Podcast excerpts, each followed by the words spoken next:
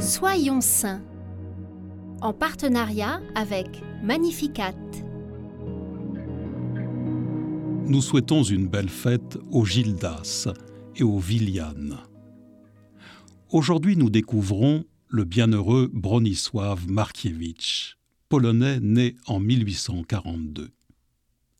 Issu d'une famille de onze enfants, dont le père est le maire de la ville, il perd la foi à l'adolescence. Influencé par un inspecteur des écoles anticléricales, il se dit alors agnostique pendant deux ans.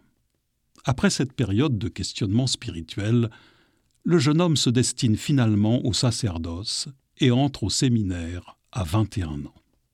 Après son ordination, il est envoyé dans le village de Harta en Pologne, où il fonde trois nouvelles paroisses en zone rurale.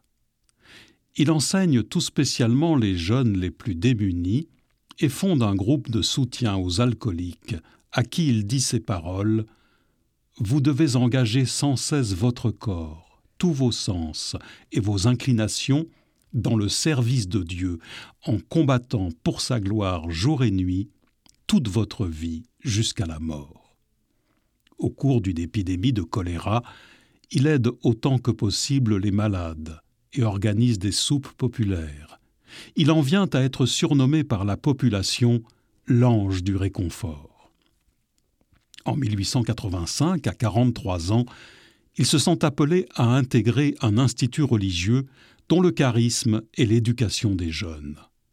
Il part alors à Turin afin de rejoindre la congrégation des Salésiens. Il y fait la rencontre de Saint Jean Bosco. De retour en Pologne, vingt ans plus tard, Bronisław érige des maisons d'accueil pour les enfants abandonnés.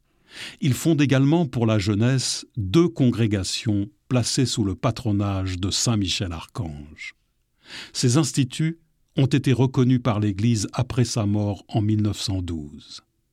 En 1911, plus de 2000 jeunes sont déjà passés par ces établissements et en sont sortis après avoir obtenu un travail le Père qui est aux cieux, ne veut pas qu'un seul de ses petits ne soit perdu, et le bienheureux Bronisław a voué sa vie au service des enfants abandonnés.